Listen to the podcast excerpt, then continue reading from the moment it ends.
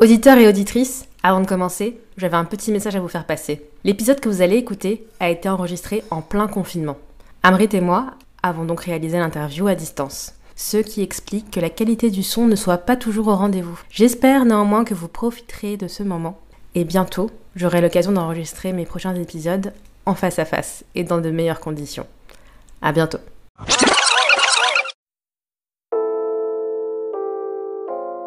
Pour ce premier épisode, je vous propose de découvrir Amrit, professeur de yoga Kundalini à Paris. Nos chemins se sont croisés un peu par hasard dans ma quête d'une pratique plus spirituelle du yoga. À l'aube du déconfinement, alors que tout le monde s'interroge sur ce qui nous attend demain, nous avons pris un moment pour revenir sur son parcours. Elle nous parle en toute simplicité de son rapport au monde et de son indéfectible confiance en son destin. Une rencontre inspirante qui permet de mieux comprendre les biais et les appréhensions qui nous empêchent parfois de vivre nos vies comme on l'entend. Bonne écoute. Bonjour à toutes et à tous et bienvenue pour ce premier épisode de Glory. Aujourd'hui, j'ai le plaisir de recevoir euh, Amrit. Amrit, bonjour. Bonjour. Euh, d'abord, je vais te demander bah, comment tu vas et comment tu vis euh, un petit peu ce moment particulier, puisque là, on est le 9 mai, donc en fin de déconfinement. Enfin, en fin de confinement, pardon. Lapsus révélateur. Bah, écoute, pour ma part, ça s'est plutôt bien passé et je me sens plutôt bien. par rapport à ce confinement, je crois que pour beaucoup de personnes, ça a été l'occasion de réviser certaines choses et de, de prendre conscience bah, de certains comportements, de certaines choses qui sont à changer dans sa vie. Et donc pour moi, ça a été une formidable opportunité de bah, d'aller voir tous ces aspects en fait de ma vie qui demandaient à être changés ou revisités. D'accord. Et ça a été donc l'occasion pour toi de te recentrer sur toi-même, peut-être de mettre en place des, des changements? Ouais, complètement. Ça m'a permis de, bah, de retrouver certaines choses que je ne faisais plus et que j'ai pu refaire. Et ça m'a aussi permis de, de me concentrer sur moi et de d'être vraiment dans un silence intérieur et de, de regarder ce qu'il en était et, de faire une sorte de bilan. Ok. Un peu comme, comme un yogi sur une montagne. Là, j'avais un peu l'impression de vivre ce, ce, ce, ce, changement comme ça. Donc, c'est vrai qu'à Paris, on n'a pas souvent le, on n'a pas souvent l'occasion d'être d'être isolé. on est souvent voilà entouré de, de, plein de monde et que là, le, le confinement, ça nous a forcé, a forcé les choses en fait un petit peu. Exactement. D'être toujours dans la folie d'une grande ville, ça, ça nous fait très vite perdre la réalité aussi telle qu'elle est. Mmh. Et, je pense qu'un confinement comme celui-ci a permis à chacun bah, de, de, retrouver son centre, je dirais. Moi, j'ai vraiment eu l'impression de retrouver mon centre, de, de, retrouver des, une, de moi, en fait, qui avaient été oubliées ces, ces derniers mois. Ok. Donc un confinement très révélateur. Exactement. Mais chaque, chaque événement est une opportunité pour, euh, pour apprendre, pour grandir. Et, et pour moi, euh, ce confinement a été ça. Et peu importe avec les circonstances, je pense qu'on a tous été touchés euh, dans, dans différents domaines de nos vies et, et, que en fonction de ça, on, a toujours le pouvoir de, de, bah, de réagir et surtout de de se renouveler en fait à travers euh, une nouvelle euh, situation. C'est une opportunité de d'agir différemment et, et d'être créatif. Ok. Euh, donc Amrit, euh, j'ai pas dit ton nom en entier, mais tu t'appelles Amrit, pardon, dis-moi si je le prononce mal, euh, Guyancor. Oui, c'est ça. C'est bien ça Oui, c'est mon Ok. Amrit Guyancor, oui, tu l'as très bien dit, et c'est mon nom spirituel. En fait, c'est un nom spirituel qui m'a été donné euh, par la fondation 3HO, euh, donc la fondation de, de, Yogi Bhajan, celui qui a diffusé euh, le Kundalini Yoga aux États-Unis et en Europe. D'accord. Parce que tu as été as formée du coup au sein de au sein de sa fondation et c'est comme ça que tu es devenue, heu, professeure de Kundalini? Exactement. Tu as fait ta formation il y a combien de temps? Alors, j'ai fait la formation il y a à peu près, heu, 5 ans. Oui, c'est ça, 5 ans.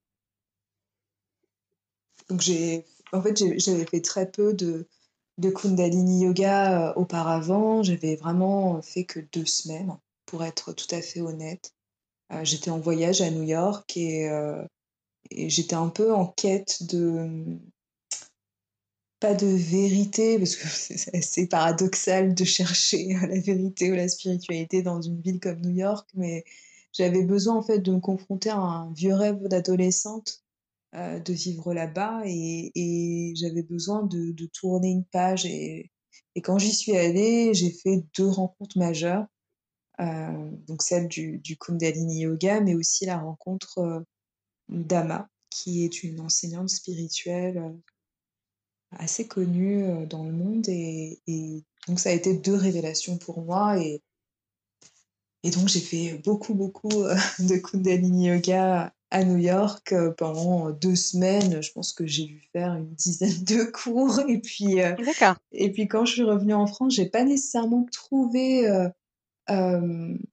des endroits où où où pratiquer, mais parce que quand je suis revenue, j'étais j'ai repris mes enfin j'étais j'étais encore étudiante et j'ai repris mes études, heu, là où elles s'étaient arrêtées. Donc j'étais en master, heu, de photographie. J'ai donc continué ce master et puis au bout d'un semestre, heu, j'ai décidé en fait d'arrêter et c'est à ce moment-là que le Kundalini Yoga est revenu, dans mon esprit et que je me suis lancée.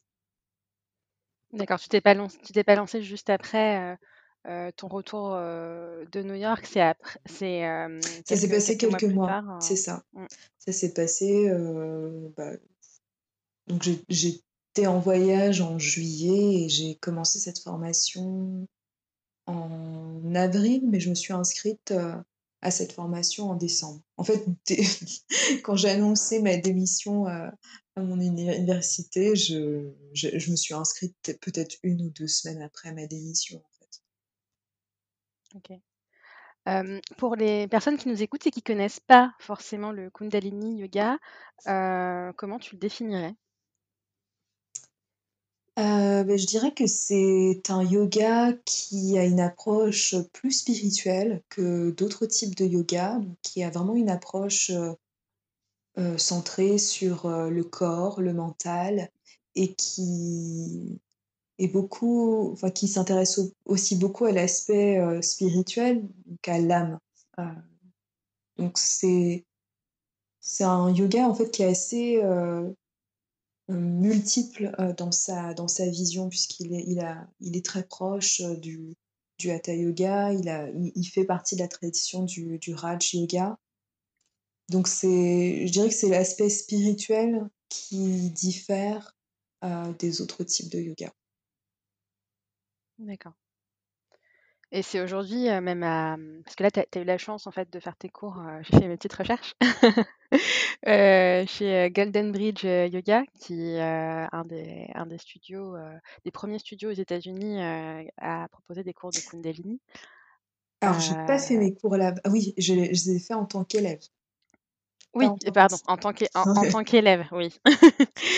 Oui, en tant qu'élève, tu as suivi des cours du coup au au Golden Bridge, heu, Yoga, heu, qui est un des berceaux du coup, heu, de la discipline, aux aux États-Unis. En France, c'est un une pratique qui est un peu plus confidentielle.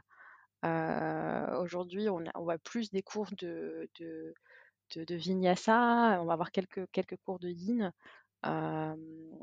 Justement, co co comment comment tu expliques que les enfin, de ton point de vue, ce serait ce type ce type de yoga-là ait pas encore, la même «notoriété» entre guillemets que que que les autres pratiques? Et je sais pas si c'est totalement vrai puisque le Kundalini Yoga en France a a bénéficié d'une assez grande couverture médiatique ces derniers mois. Il y a Mmh. plusieurs articles qui sont parus dans des journaux nationaux, dans des magazines. Donc la pratique est de plus en plus, heu, ouverte et certaines professeurs, heu, notamment à Paris, sont assez, heu, connues. dans le enfin connues.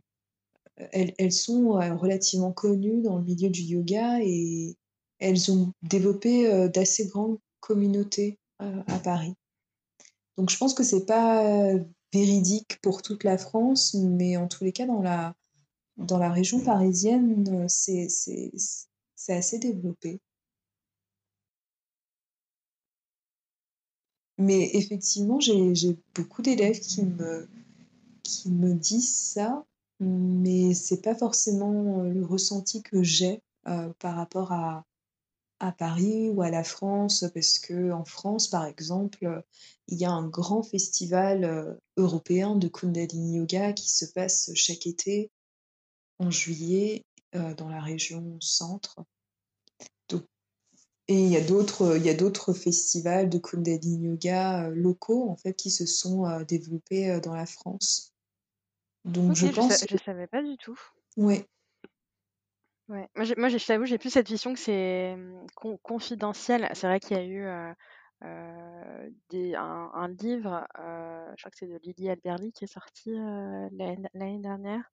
Quelques quelques articles. Tu as des studios comme, Le Tigre, qui donne des cours de Kundalini.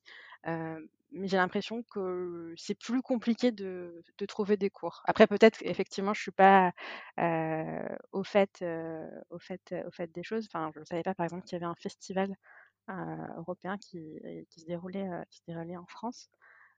mais dans «l'offre» Mmh entre guillemets, j'ai l'impression qu'il faut être un peu plus initié pour, pour trouver un pour trouver un professeur? Je pense qu'il faut que que le Kundalini, contrairement à d'autres yogas, c'est aussi une rencontre avec un professeur.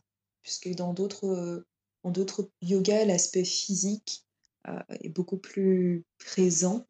En Kundalini Yoga, il faut aussi que la transmission et, la manière de, de transmettre euh, ce type de yoga soit aussi euh, acceptée par, euh, par, par l'élève. Donc je pense aussi que c'est pour ça que c'est plus compliqué, je dirais, de trouver son enseignant, bien qu'il y en ait pas mal à, Paris. C'est vrai, c'est vrai.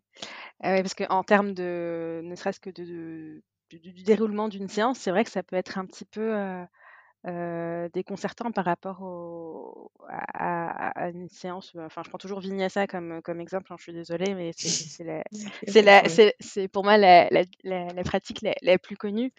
mais je me rappelle, enfin, du coup, j'ai fait deux cours avec toi il, y a, il, y a, quelques mois.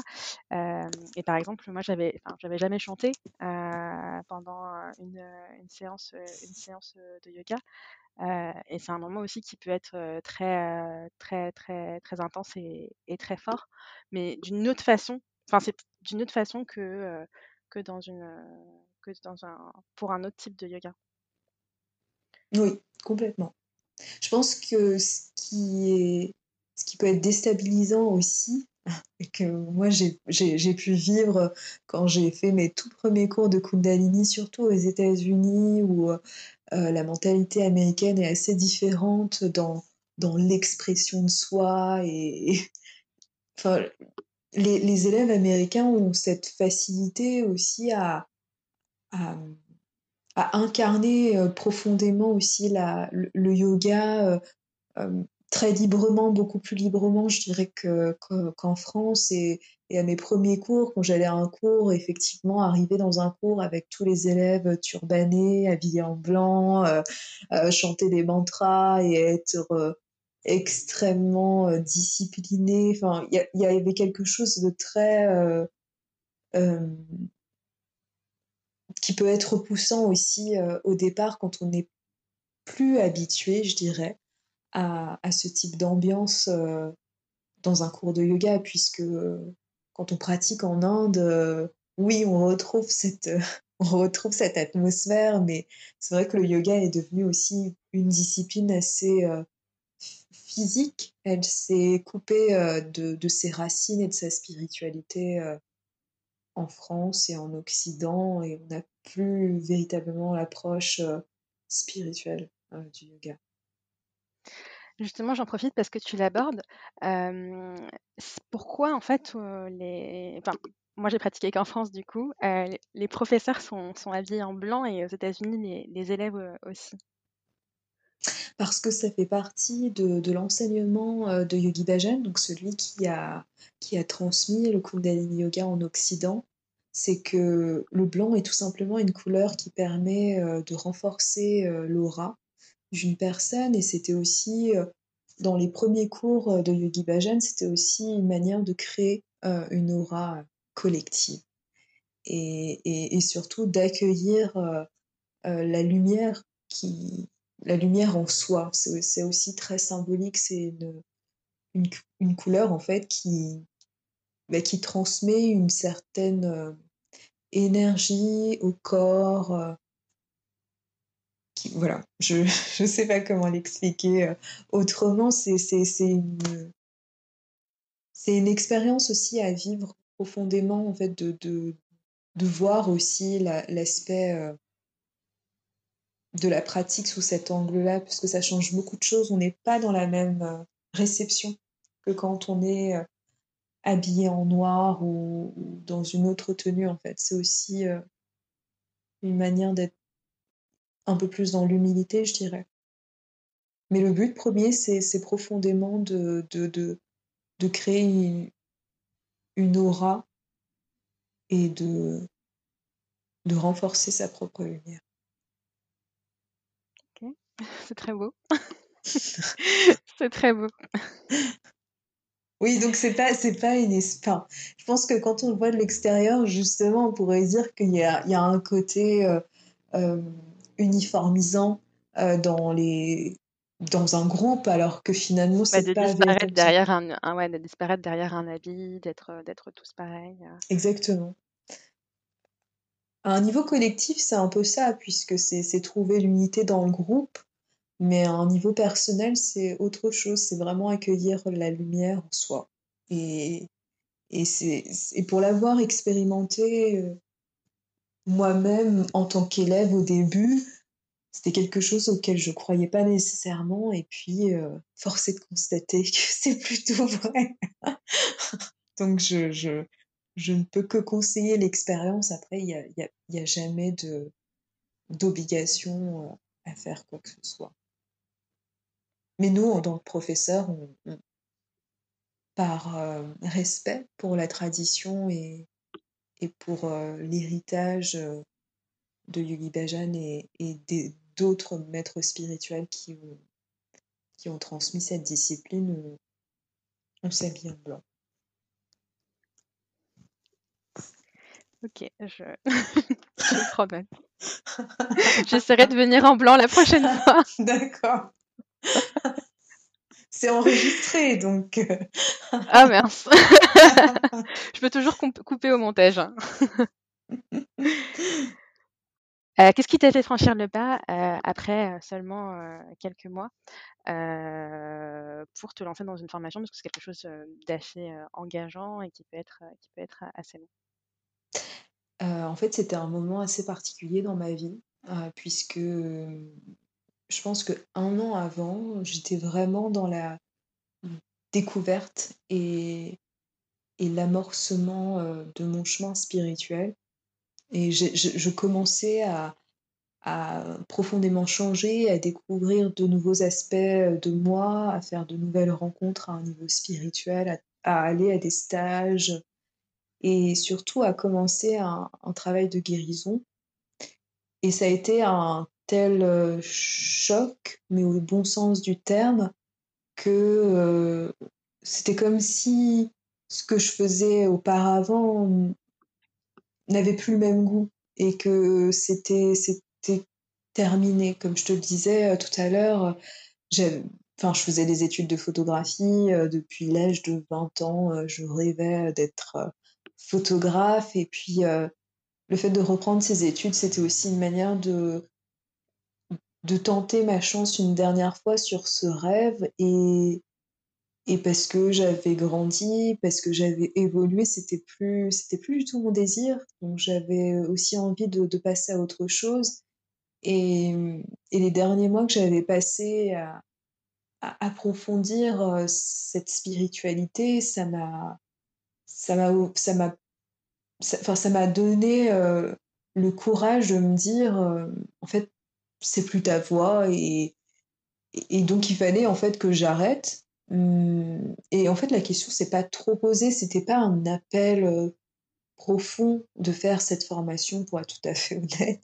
C'était simplement, en fait, je me suis simplement posé une question, mais très, très, très simple. Je me suis demandé, mais qu'est-ce, quelle est la dernière chose qui t'a profondément rendue heureuse et qu'est-ce qui t'a fait du bien? Et en fait, la première réponse qui m'est apparue, c'est le Kundalini Yoga. Et, et c'est juste comme ça, en fait, que j'ai amorcé euh, ce chemin. C'est parce que je, je, je savais qu'il fallait que que je change de direction et, que c'était une première action euh, pour aller vers ce chemin-là.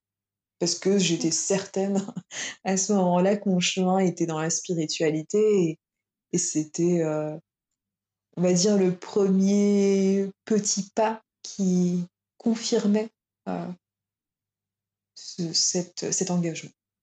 Oui, tu as senti que tu, tu allais dans la bonne direction en fait. Je crois que je me posais pas la question à ce moment-là. je crois que vraiment c'était. Euh, en fait, j'ai toujours agi un peu comme ça dans ma vie, c'est que j'ai toujours essayé de d'agir avec le cœur et avec euh, et surtout en, étant dans la vérité.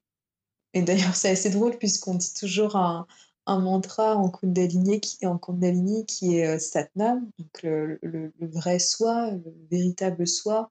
Et c'est vraiment à propos de vérité aussi. Et, et je pense que dans ma vie, par rapport à tous mes choix, notamment professionnels et personnels, j'ai jamais été quelqu'un qui se euh, à elle-même, tout simplement. Quand je vois que la fin de quelque chose arrive, je suis pas je ne m'accroche pas. je ne m'accroche pas euh, à ça et puis euh, et puis j'essaye de voir les, opportunités en fait qui, qui s'annoncent et qui qui s'ouvrent tout simplement. Donc c'était une manière de de dire ok je sais pas ce qui va se passer pour les prochains mois je ne sais pas ce que je vais devenir mais c'est un premier pas et on verra. Et puis comme je faisais du yoga depuis que j'étais adolescente, que j'aimais cette discipline, euh, c'était une manière enfin voilà quand j'étais adolescente j'admirais aussi beaucoup les professeurs de yoga euh, j'étais euh, il y avait quelque chose vraiment dans mon âme qui qui me disait que c'était une, une, une belle étape pour moi mais je me disais pas que ça allait faire la carrière de ma vie non plus c'était bon pour moi à ce moment-là et comment tu as commencé pendant ton adolescence? Eh ben encore une fois New York non, mais en fait, j'avais, j'ai, ma sœur qui a habité à New York pendant quelques années. Et donc, euh, j'allais la voir en fait euh, pendant, pendant les vacances d'été. Et comme elle travaillait, bah, je passais beaucoup de temps à, à visiter euh, toute seule bah, New York. Et puis, et puis, il se trouve que dans son dans l'immeuble dans lequel elle vivait, il y avait des cours qui étaient donnés euh, par, des, par différents professeurs de yoga. Donc c'était une bonne manière pour moi, en fait, enfin, étant donné que les cours étaient inclus dans le loyer, voilà, c'était une manière. Enfin, moi, je, pouvais en bénéficier, et ça. voilà, donc euh, on, y allait de temps en temps ensemble, entre sœurs, et puis. Euh, comme elle n'était pas là le matin, par exemple, et qu'il y avait des cours qui étaient proposés dans, son, dans son building, et eh bien, j'allais faire les cours. Et puis, j'allais aussi à un ou deux cours avec elle euh, qu'elle faisait euh, en dehors euh, de, de, de, cet immeuble. Elle avait trouvé des cours de Hatha Yoga, donc j'en faisais un peu avec elle. Comme ça, et j'adorais ça. Enfin, en fait, j'adorais tellement ça que je pense que je faisais 5, 6, 7 heures de yoga par semaine. Mais parce que c'était vraiment. cette, enfin, en fait, j'étais adolescente et puis c'était un amusement. En fait, c'était vraiment une. Enfin, oui, c'était, c'était, c'est comme toutes les choses que tu peux faire quand tu es passionné, tu peux y passer des heures et en fait, ça ne t'ennuie pas. Et c'était exactement ce, ça que, que, que, que je faisais. Et qui est tu découvres toujours de nouvelles choses. Ouais. Donc c'est comme ça que ça a commencé.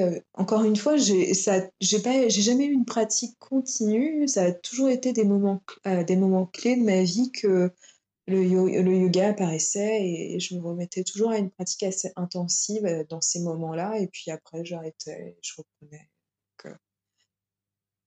Jusqu'à ce que je découvre Euh, quelque chose que j'aime bien au début de tes cours, c'est que tu, choisis une intention euh, pour, euh, le, cours du jour. comment, tu, les sélectionnes Comment tu, travailles les enchaînements qui, font avec, qui vont avec pardon? Bonne question. Alors, comment je fais? Eh ben, comme ce que j'ai toujours fait depuis quelque temps, en fait, je je choisis jamais une thématique ou une intention pour mon cours avec mon mental. En fait, je, j'utilise vraiment mon intuition euh, pour euh, chacun de mes cours parce que je pense véritablement que dans ce genre de discipline, c'est toujours une rencontre entre un enseignant ou enseignante et ses élèves et que le but pour moi, c'est de, réussir à trouver en fait la, bonne thématique pour mes élèves donc je, suis mon intuition et j'essaye en fait, même si je ne sais pas qui va venir à mon cours, euh, bah, j'essaye de me relier en fait aux potentielles personnes qui vont venir à moi et de, de choisir.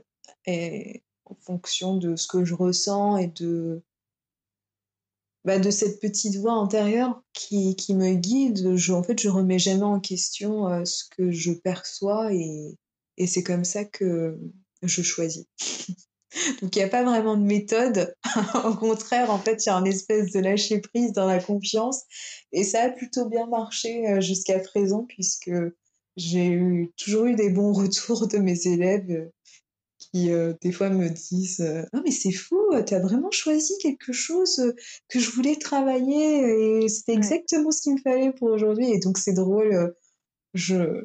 Donc je continue en fait à, à faire ça et c'était quelque chose en fait que j'utilisais pour mes cours privés avec euh, mes élèves en fait pendant les sessions individuelles. Ça, comme je savais pas ce qui s'était passé en fait euh, la veille, euh, comment elles se réveillaient. En fait, je, je vraiment j'essayais de bah, de me relier à, à, ça, ça va paraître fou comme ça, mais de me relier vraiment à l'âme de, de la personne et à me dire en fait de quoi elle a besoin aujourd'hui, qu'est-ce qui qu'est-ce qui a besoin en fait de de sortir. Donc je pense que c'est ça, enfin, c'est de se relier euh, au cœur de quelqu'un d'autre ou d'un groupe et d'essayer de faire ce qu'on peut et d'essayer de, de, ouais, de, de toucher le cœur des gens euh, avec cette pratique. Parce que c'est un peu ça quand même le but de la spiritualité, c'est de c'est d'exprimer l'amour tout simplement. Je peux te confirmer que ça fonctionne. Moi, je me souviens, je, je crois que c'était le deuxième cours. Euh, tu avais fait quelque chose sur le fait de lâcher prise. et j'en avais particulièrement besoin à, ce moment-là et ça m'avait ça m'avait énormément, énormément touchée. Et, et j'avais trouvé ça presque improbable que que tu choisisses cette thématique-là euh, à ce moment-là, parce que, enfin, en plus, je pratique un peu dans, dans plusieurs studios, euh, je réserve mes mmh. cours euh, deux, jours, deux jours avant, si c'est j'ai de la chance, sinon le, sinon le, le jour même. Et en fait, je m'étais dit, ah, en fait, c'est exactement ce dont, ce dont j'avais besoin, même si j'arrivais pas à, à, mettre des mots, des mots dessus, quoi. Ouais. Bah, pour la petite anecdote, il y a une fois où je me suis dit, bon, quand même, parce que des fois, on a toujours des, des doutes, en fait, on se disant, mais pourquoi je choisis ça? C'est absolument pas possible. En plus, enfin, surtout quand on a des nouveaux élèves qui, qui viennent, on sait pas, on les connaît pas, donc euh, c'est toujours difficile de choisir un bon, euh, bah, une, bonne, une bonne thématique. Et, et, un jour, je me souviens, euh, donc j'avais plusieurs nouveaux élèves. Enfin, j'ai toujours eu des petits cours, donc il n'y avait pas énormément d'élèves ce jour-là. Et puis, euh, et en fait, je, je, je, sais qu'il faut que je travaille sur la thématique du chakra de la gorge, sur la communication, la voix. Et, euh, je travaille sur ça et pendant tout le cours, donc tout mon cours est, axé sur ça. Et en fait, euh, bah, pour voir comment ça s'est passé auprès de, des nouveaux élèves que je ne connaissais pas, ils me dit ah oui oui mais c'était vraiment ce qu'il me fallait en plus bah, depuis que je suis enfant je suis bègue et puis la deuxième personne me dit mais moi je suis comédienne donc c'était exactement ce qu'il me fallait je dis bon bah tant mieux j'ai bien joué et il y avait une de mes élèves qui devait venir et qui venait assez régulièrement et qui, euh, qui a annulé parce qu'elle devait aller chez le dentiste. Donc je me suis dit qu'il y avait quelque chose qui avait été quand même très, euh, très juste en fait pour, euh, pour cette séance-là. Donc ça m'a fait plaisir. il y a une excellente, euh, as, une excellente intuition en fait.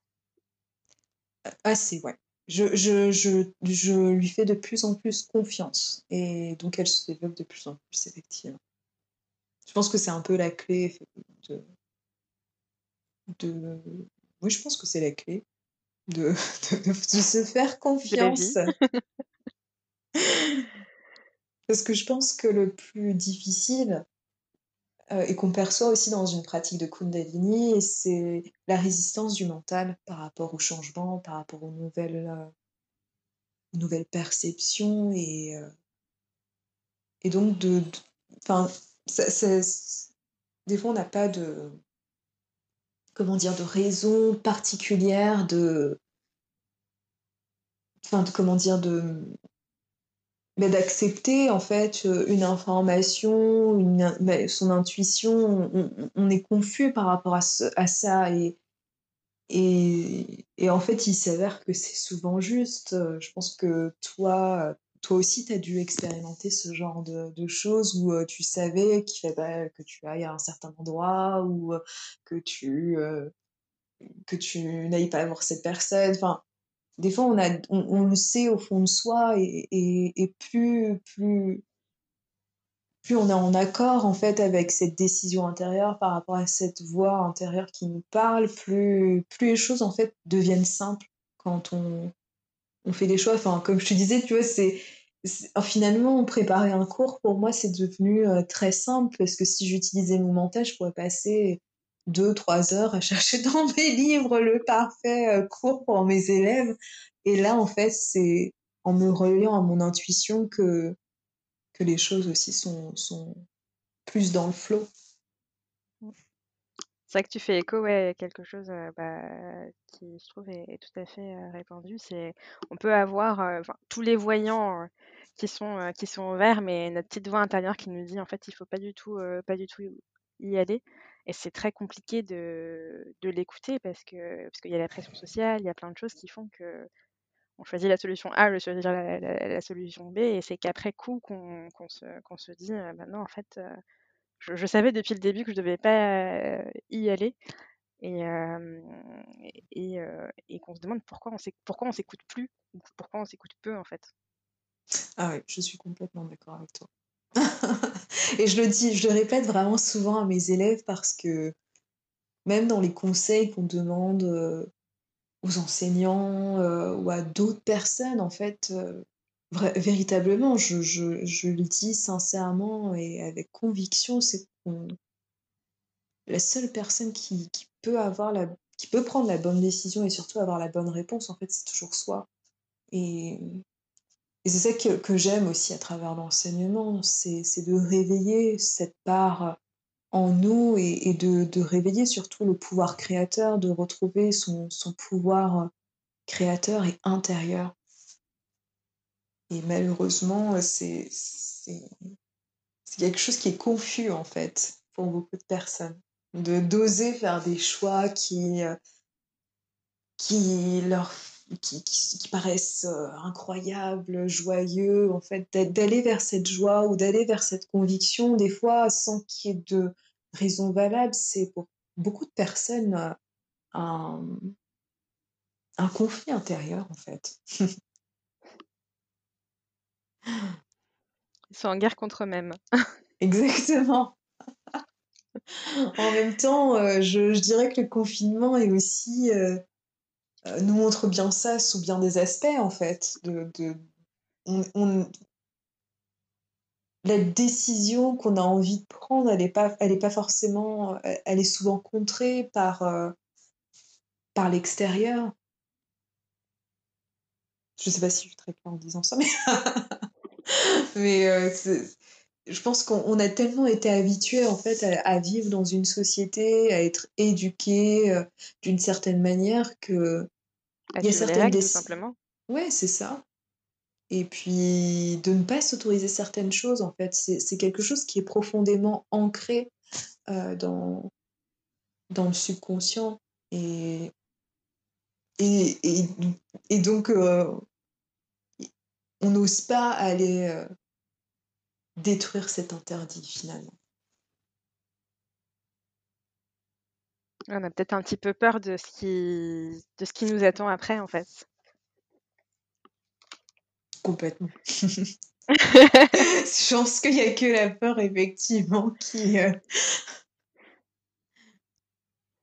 qui est mauvaise conseillère dans ce genre de cas. Bien qu'on ait besoin de la peur pour savoir où on veut aller. Mais... Ouais, la peur fait quand même partie d'un instinct de survie. Et qu'est-ce qu'on pourrait faire justement pour, pour s'écouter plus quand on n'en a pas, pas du tout l'habitude? Ben, je pense que, mmh, surtout dans une ville comme Paris, dans une grosse ville, je pense que ce qui est vraiment important de faire, c'est c'est d'être plus dans l'écoute au sens large.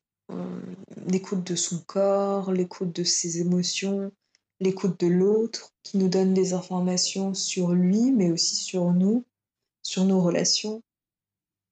Pour moi, c'est véritablement l'écoute qui est qui a privilégié aujourd'hui. C'est parce que on a toujours des signaux partout, tout le temps. Euh, qui nous disent en fait quoi faire. Et, souvent, en fait, on les a et on ne les écoute pas tout simplement. Et, c'est ça la clé, en fait, de, de, développer un sens euh, aiguisé euh, de, de, nos sens par l'écoute. Et, et je dis par l'écoute, mais des fois, l'écoute, c'est aussi en regardant, en, en écoutant, en sentant les choses, en touchant les choses, d'être vraiment euh, dans, dans l'utilisation totale en fait de nos sens. Parce que des fois, on est, pas du, on est complètement euh, déconnecté de, de ces cinq sens.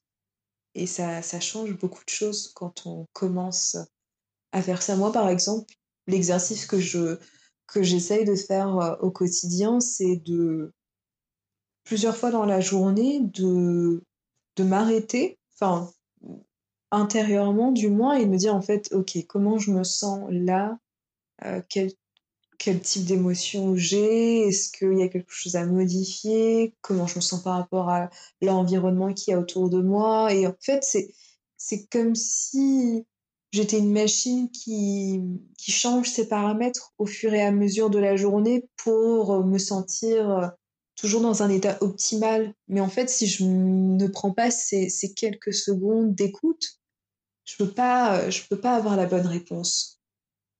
Et, c'est ça en fait qui, fait que bah, il y a énormément de, de, déséquilibre chez, beaucoup de personnes aussi.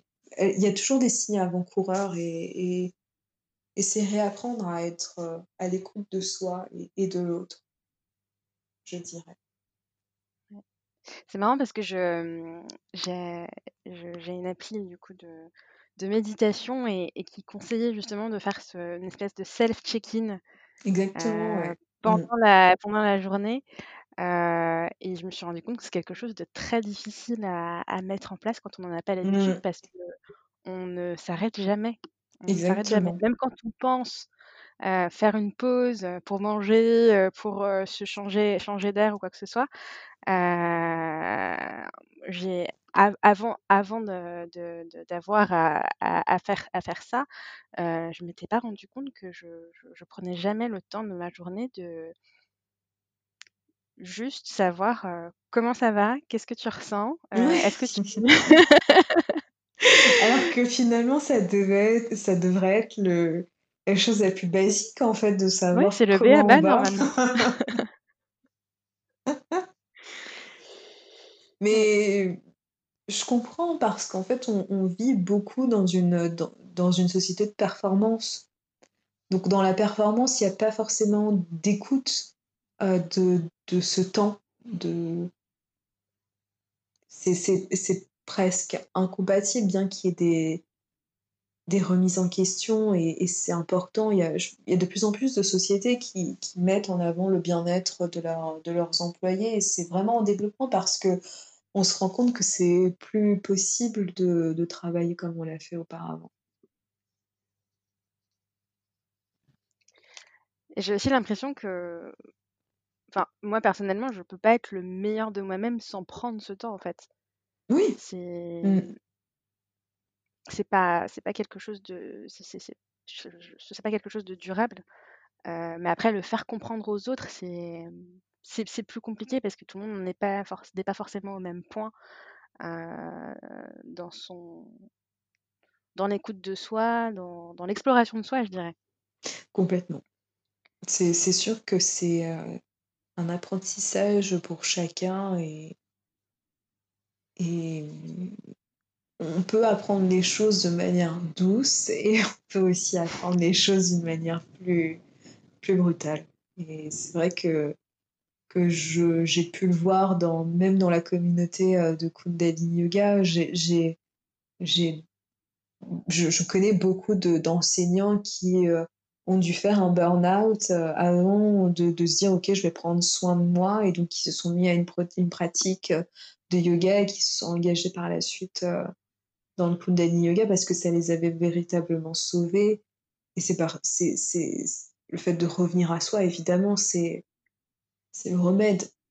Et c'est pas, pas anodin, en fait, le fait que, que, qu'il y ait euh, eu une sorte d'épidémie euh, de burn-out ces dernières années. Moi, je l'ai beaucoup vu auprès de, de, de ma catégorie d'âge et, et, et, dans mon entourage. C'est,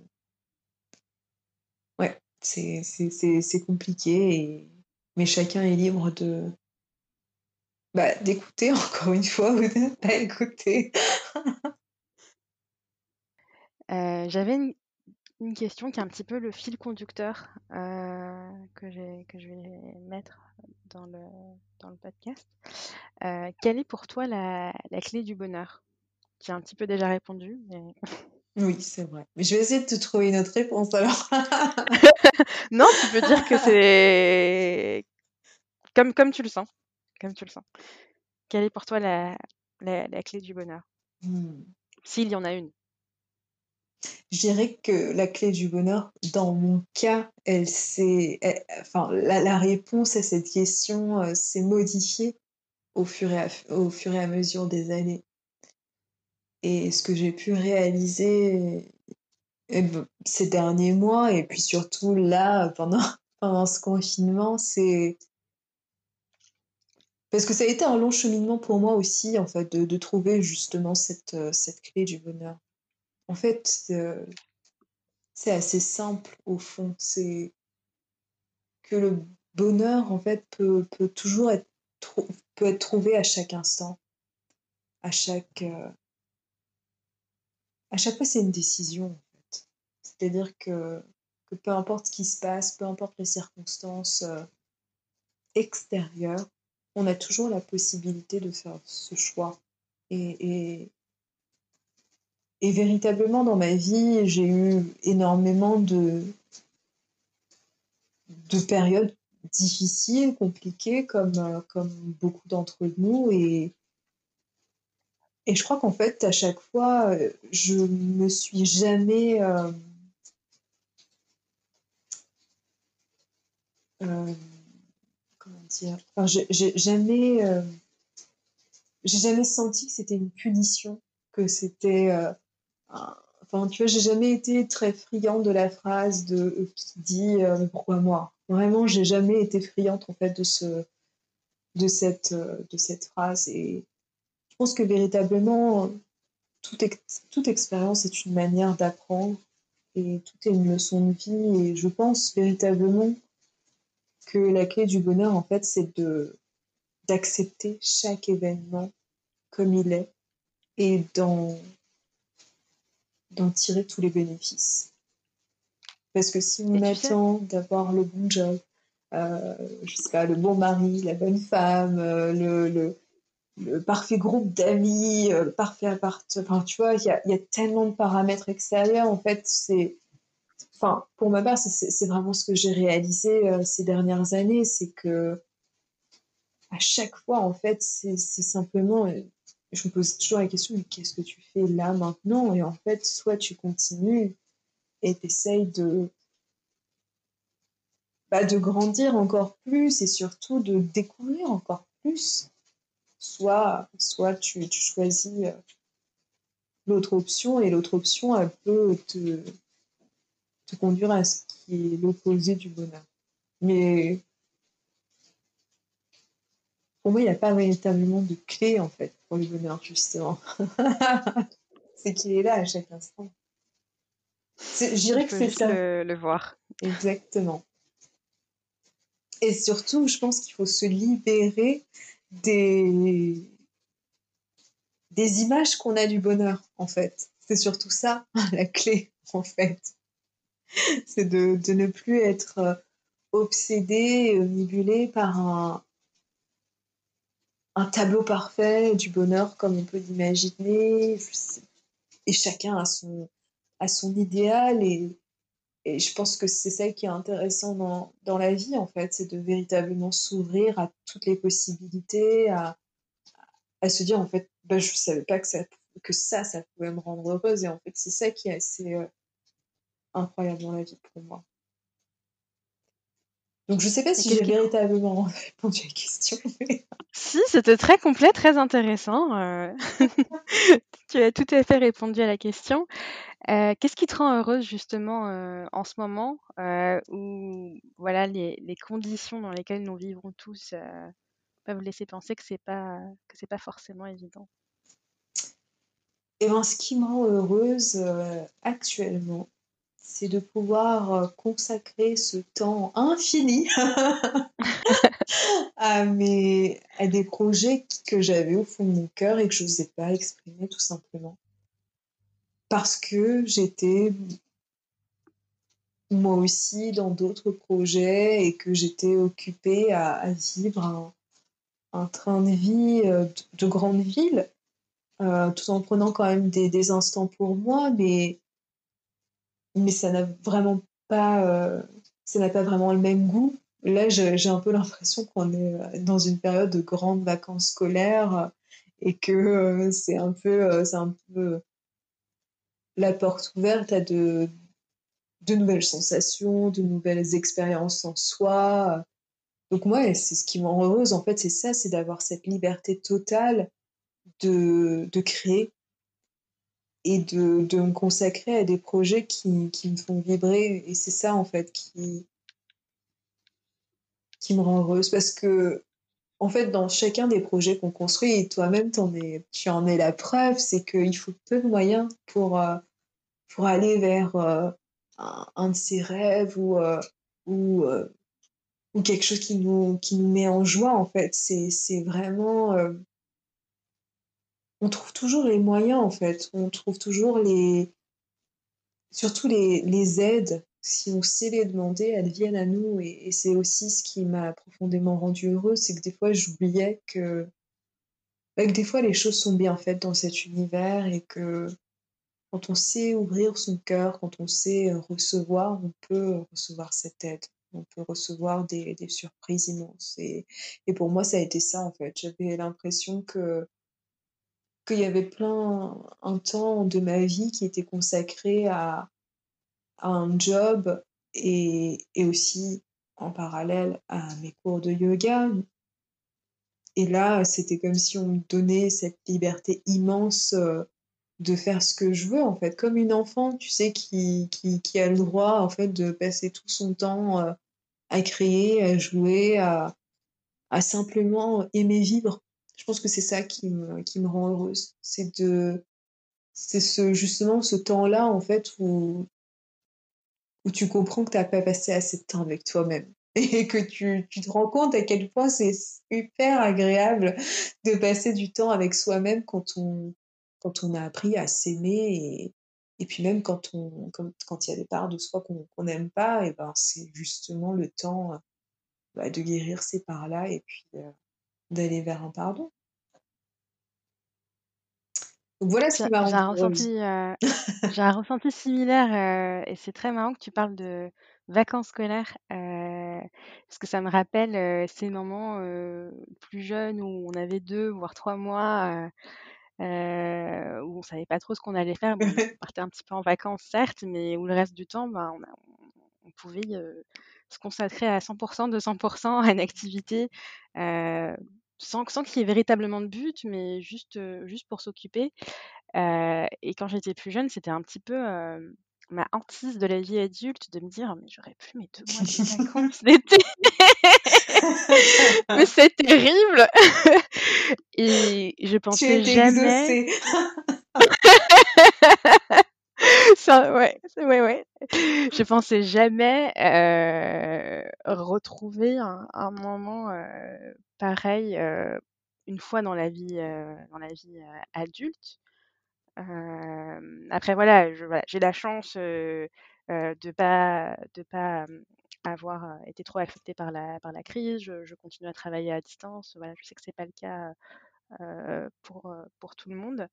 Mais ce moment, c'est vraiment, un petit peu quelque part, un petit peu un moment de de grâce parce que je sais enfin, j'espère pas que ça se reproduira dans ces conditions-là. Hem, mais c'est vrai qu'on n'a jamais l'occasion de de de de mettre pause sur, heu, sur, heu, sur, sur sa vie, et de faire des choses parce qu'on a envie de les faire. Mmh, complètement. Sans Je attendre, quoi que ce soit en retour, voilà.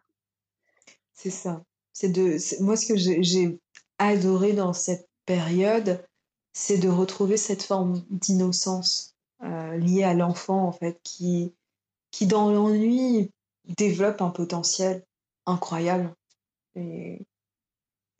et trouve, heu, tu vois, des des bouts de carton, heu, quelques quelques crayons et puis reconstruit tout un monde à partir de rien et et c'est un un peu cet état régressif que j'ai apprécié pendant ce confinement, c'était de retrouver, oui, la joie, le plaisir, heu, de créer et de surtout me laisser aller à rêver, en fait.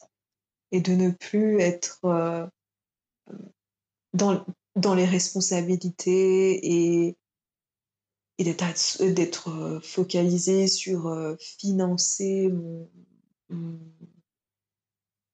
bah, financer le mon train de vie, en fait et de simplement retrouver la joie d'être et de faire. Aussi parce qu'effectivement, j'ai été aussi chanceuse de mon côté puisque, heu, dans mon second emploi, heu, j'ai eu la chance d'avoir le chômage technique, même s'il n'était pas, heu, extraordinaire puisque je travaille à à à mi-temps, ça m'a permis,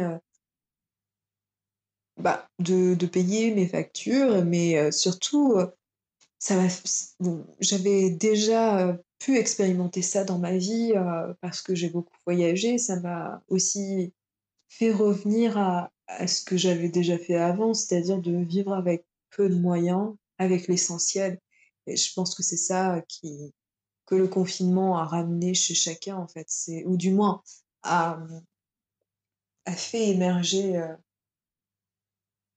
Dans les problématiques qui vont arriver, c'est de revenir aussi à l'essentiel et finalement, on n'a pas besoin d'énormément de choses. Enfin, moi, je je je l'ai vu pendant le confinement, j'ai pratiquement pas dépensé. Enfin, je voilà, j'avais juste besoin de quelques stylos pour, pour écrire, heu, d'un peu de craie enfin, de quelques crayons de couleur, de de enfin, en fait, il faut peu de choses pour, heu, pour monter quelque chose de grand, en fait. On a juste besoin d'un cahier, de stylos, de enfin, même toi, tu tu quand tu as quand tu as fait ce podcast, c'est en est la preuve aussi. Tu vois? On peut se lancer sur un projet et puis de se dire: «OK, heu, j'y vais» et puis, heu, puis même si les moyens techniques, heu, sont pas extraordinaires, maintenant, je le fais quand même et c'est ça qui est, heu, qui est génial. Ouais, c'est vrai que si on attend à chaque fois, heu, bah, comme tu le disais tout à l'heure, heu, d'avoir le tableau parfait, en fait, on on se lance jamais parce qu'on trouve toujours quelque chose qui va pas et c'est ça, ouais. et et voilà, moi, c'est ce que j'essaie un peu de faire, de me dire: «Bon, on y va, heu» du moment que le son est correct. J'ai mon petit cahier aussi, aussi à côté et puis, et puis je me dis que voilà, d'épisode en épisode, ça va ça va évoluer, et et que et que et que l'idée, voilà, c'est le but, voilà, c'est de plutôt diffuser, ben, des paroles de de personnes comme toi. et tant que et tant que et tant que et tant que c'est là, le reste, le reste c'est secondaire. Ouais. Et je te rejoins encore une fois sur, sur le tableau idéal parce que je pense que c'est ça en fait, qui qui nous empêche véritablement de vivre le bonheur à chaque instant. C'est que on est toujours en, attente d'un paramètre qui va être, enfin, tu vois, comme si c'était un puzzle et s'il manque une pièce, il est impossible de vivre le bonheur. Et en fait, c'est malheureusement le cas dans dans beaucoup d'endroits dans le monde et, chez beaucoup de personnes, c'est que tant qu'il n'y a pas cette, cette, fameuse pièce du puzzle, en fait, le, bonheur n'est pas possible. Et, et en fait, ce que j'ai pu apprendre au fur et à mesure des, années euh, dans mon cheminement spirituel, c'est que rien n'a jamais été parfait dans ma vie. Et pourtant, j'ai toujours réussi à trouver euh, des, perles, en fait, qui, qui me font apprécier euh, la vie. Et vraiment dans tous ces aspects, même dans des, dans des moments plus, plus sombres, on trouve, on trouve toujours quelque chose de positif et, c'est important. Donc le confinement, je, pense que véritablement pour euh, le vivre bien ou continuer à le vivre bien, c'est bah, de choyer en fait toutes les prises de conscience qu'on a pu avoir et tous les moments de joie qu'on a pu avoir qu'on n'aurait pas eu euh, autrement, tout simplement.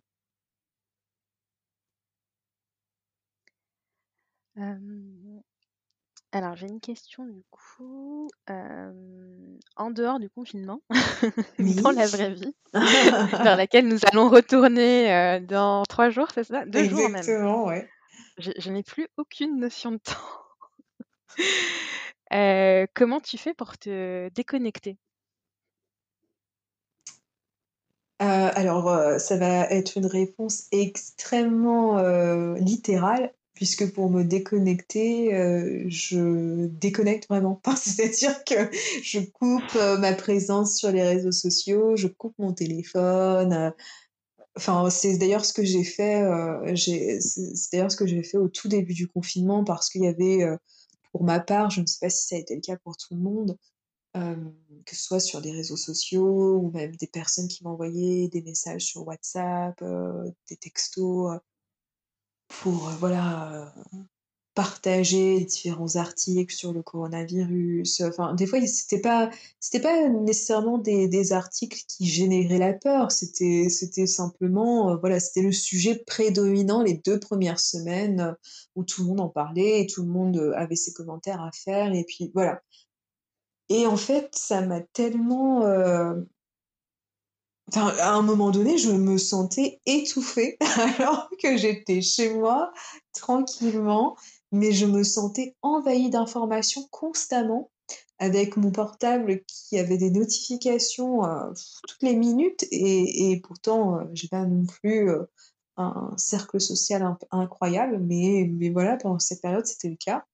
Il y avait trop d'informations et, et donc j'ai pris la décision en fait de faire un rituel et de vraiment couper mon portable pendant plusieurs jours de d'entrer dans un dans un processus de méditation et de rituel, de vraiment revenir à ma source et de et je pense que c'est c'est vraiment c'est assez simple à faire. Il faut simplement euh, être d'accord avec euh, sa famille, son compagnon, sa copine euh, pour le faire et trouver ouais, le bon moment pour le faire. Mais mais oui, ce que je fais pour me déconnecter, c'est aussi simple que ça, c'est que je ne stimule pas mon, mon mental euh, par un trop plein d'informations, tout simplement. Et je laisse en fait les, choses euh, être sans, sans aller chercher ces informations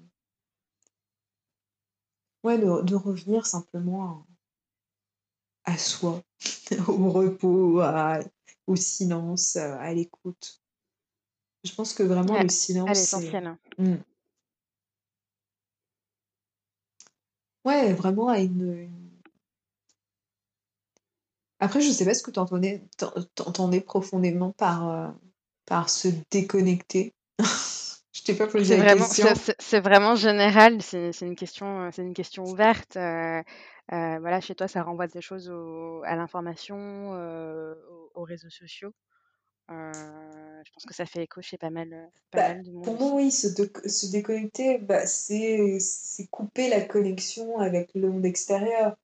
C'est pour moi le premier réflexe que j'aurais par rapport à notre société qui est hyper connectée euh, par les téléphones portables, euh, par les ordinateurs, la télévision, etc. C'est pour moi la, première chose que, je fais quand j'ai vraiment besoin en fait de revenir à moi, c'est de couper toutes ces sources extérieures qui génèrent un tas d'informations. Et en fait, on se rend pas compte à quel point ces informations nous affectent et, et, et, surtout produisent beaucoup d'émotionnel en fait qui est pas nécessaire pour, euh, pour se sentir bien tout simplement. J'ai eu un petit peu le même réflexe. Euh, j'ai pour l'habitude d'écouter les infos quinzaine, vingtaine de minutes le matin et euh, je pense que à peu près la même période que toi, au bout de la deuxième semaine, c'était plus du tout supportable. Mais moi, je, je ne regarde Euh, jamais les infos. Et c'est pour ça que c'était hyper euh, agaçant au début euh, du confinement. C'est que même sans les écouter, en fait, j'avais le commentaire des infos, des, des, des, des envois d'articles, de, de messages, de... Enfin voilà, il y avait une réaction émotionnelle collective au début et, on peut très vite se laisser prendre, euh, prendre au jeu, enfin prendre au jeu, pas, c'est pas le bon mot, mais on, on peut très vite se laisser euh, embarquer en fait. mm. Donc oui, se déconnecter. euh. Mais tu vois, c'est ça qui est assez, assez étrange en fait, dans ta, je dirais dans ta question, c'est que pour moi, bizarrement, ce dont l'être humain a, a d'autant plus besoin, c'est la connexion. Mais la vraie connexion, tu vois, la, la- Entre la- personnes, du coup.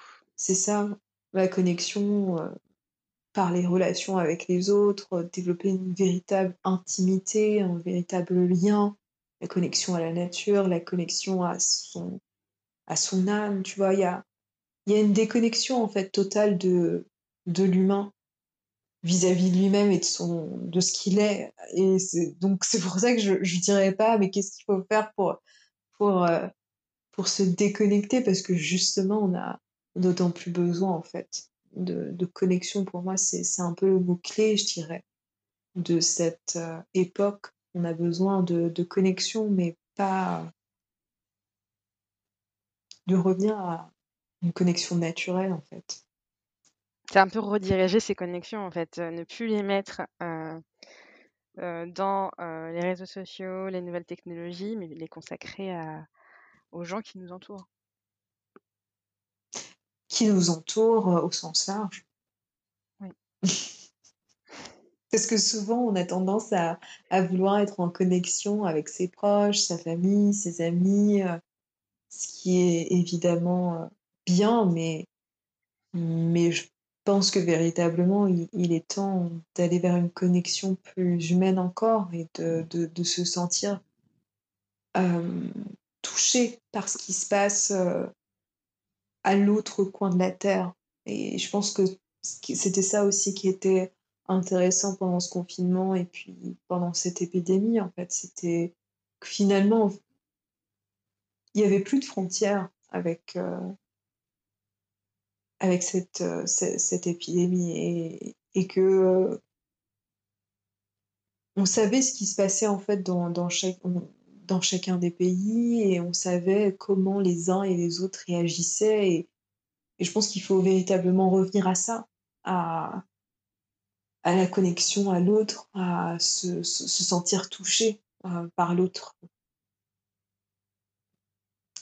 Quand je pense aux informations, enfin je sais pas pourquoi je te parle de ça, mais je pensais à ça hier, à ce qu'on a instauré, par exemple, justement en regardant les informations et, et, le journal télévisé, par exemple, il se passe toujours aux heures de repas. Et, et c'est assez paradoxal et ironique, en fait, de se dire que, que pendant qu'on regarde le journal, en fait, on est en train de manger tranquillement. Et puis, enfin, tu vois, il y a, quelque chose d'assez symbolique là-dedans de, de dire qu'on est simplement en train de se de passer un moment euh, hyper euh, hyper simple et hyper passif à la fois en, étant euh, témoin et en, en en faisant une espèce de normalité d'être c'est devenu un espèce de tu vois c'est devenu un moment qu'on passe voilà en mangeant c'est quand même intégré à un moment familial et, et convivial alors que que ce qui est annoncé pendant un journal télévisé, en fait, ne devrait pas être intégré à un moment familial ou un moment euh, convivial. En fait, on devrait véritablement être touché par ces images et, et c'est, et c'est ça, tu vois, enfin, c'est un, une des choses qui, pour moi, a conduit aussi à une forme de déconnexion de l'humain envers un autre humain et envers son empathie envers un autre humain. Donc, euh, donc finalement, en fait, je reviens sur ma réponse. Non, je, je ne pousserai personne finalement à, se déconnecter, ou du moins pas au sens euh, où je l'entends moi. Ouais, reconnectez-vous très rapidement. Exactement. enfin, pas sur Facebook, pas sur votre ordinateur, mais dans la vraie vie. Exactement. Euh, voilà. Je sais pas si tu... Est-ce que tu voulais rajouter quelque chose?